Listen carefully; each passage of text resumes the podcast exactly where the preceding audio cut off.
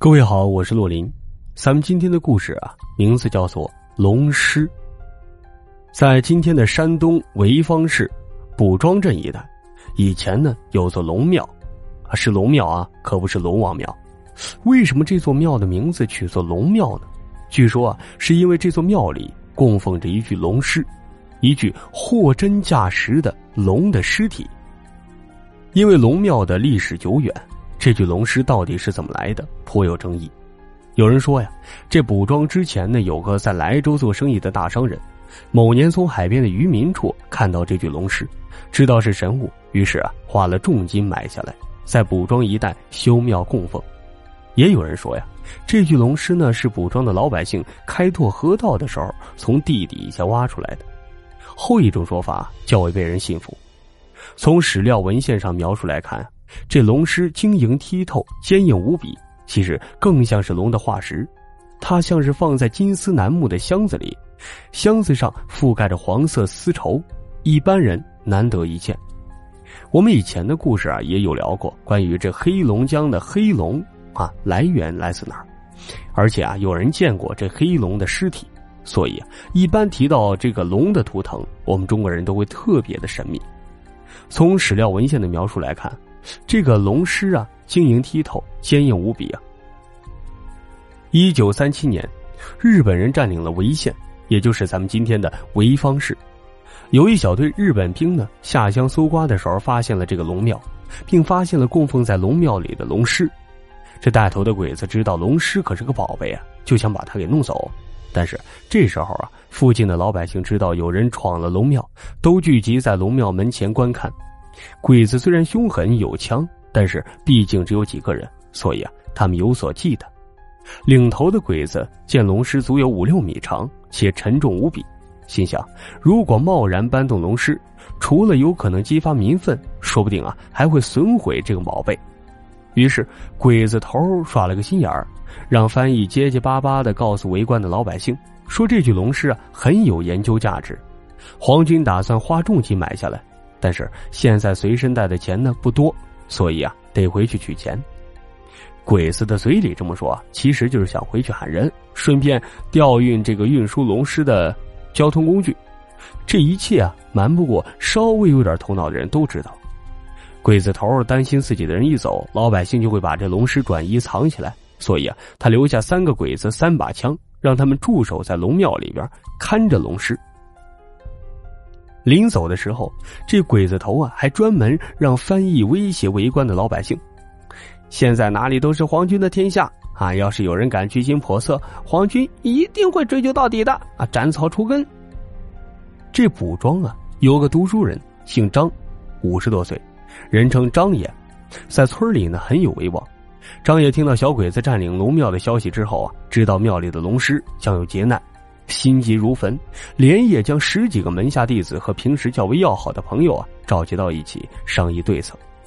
大家商量了很久，茶水都喝了好几壶，但是始终没有定下一个既能保住龙狮，又能不牺牲百姓的方法。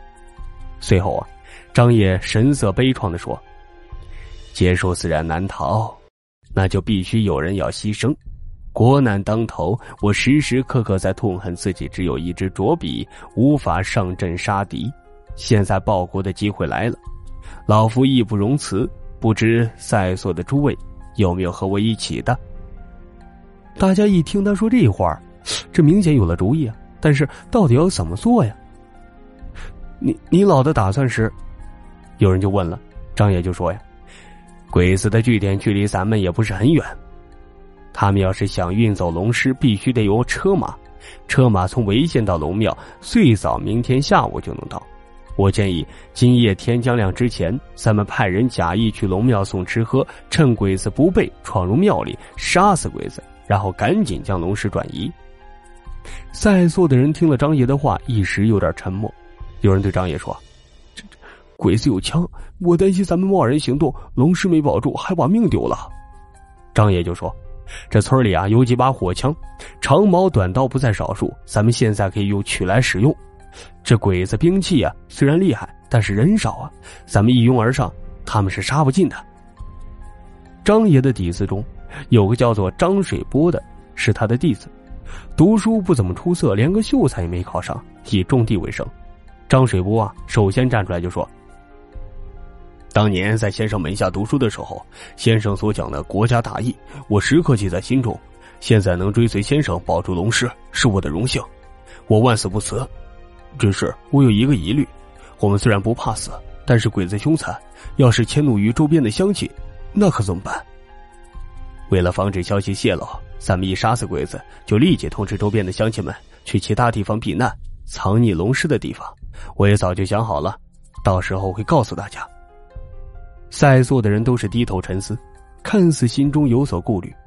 张爷就说：“在座的各位家里有老有小，劫难面前心意疑虑，我能够理解。一旦大功告成，你们都可以和家人一起去避难，我留下来。鬼子若是要杀人泄愤。”我就是第一个。人生在世，我想让人知道，除了别人眼中的酸腐文章、歌功颂德，文人也可以杀身报国。张爷说完呢，在座的大多数人已经打定了主意，纷纷站起身来，表示愿意站出来保护龙师。张水波还告诉张爷，自己有几个习武的好兄弟，为人义气，他愿意把他们请过来，一起来做这件事儿。张爷一看，天也不早了。赶紧与众人商议行事细节。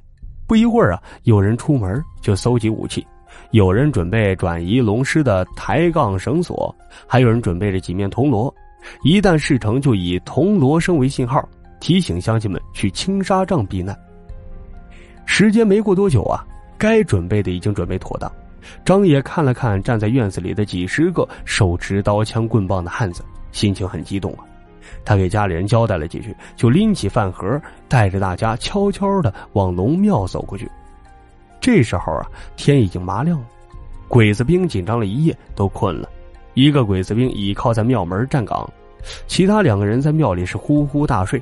有几个小伙子站在庙宇的周围边啊，都能听到里边的呼噜声。紧跟着张爷的张水波就说：“先生，看样子这鬼子兵现在没什么防备。”我们是要刻意送吃喝，说不定反而还让他们警惕。不如大家就一拥而上，冲过去，直接把他们收拾了。张爷想了想，说的也对。他示意大家兵分三路，正面一路，庙门的两侧两路同时冲进去。张爷刚刚示意行动，张水波就率先从正面冲过去了，两侧的人也同时围上去。那站岗的鬼子兵看来也是困极了，倚靠在门边啊，打着瞌睡。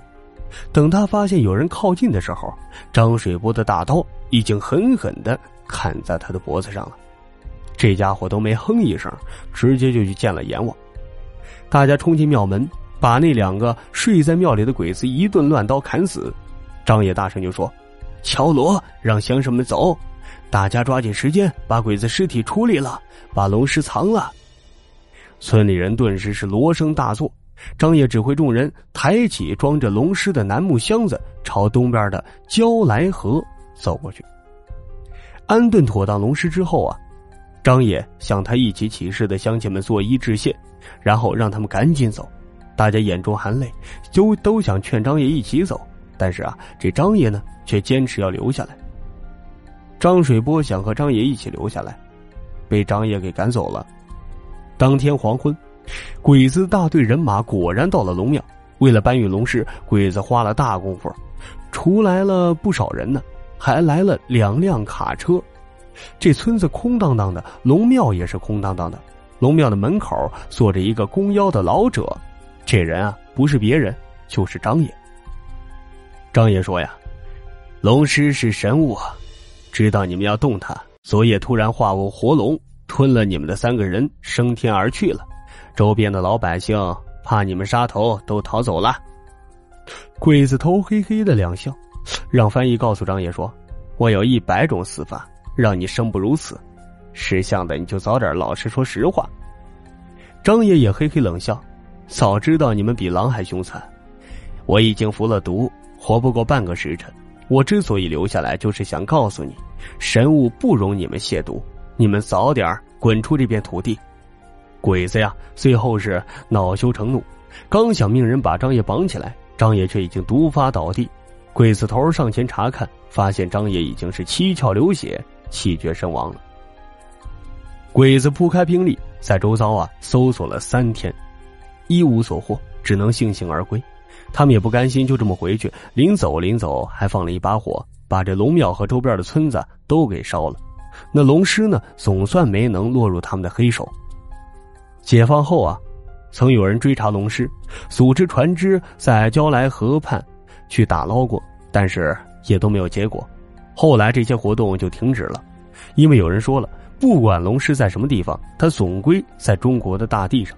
什么时候再现身，自有缘分，就不用折腾了。说这关于龙师啊，曾经也在历史上出现过两三次，但是每一次出现的时候，总会有太多太多的传闻。所以今天呢，咱们就把这个小故事分享给大家。好了，我是洛林，祝各位晚安，咱们下个故事再聊。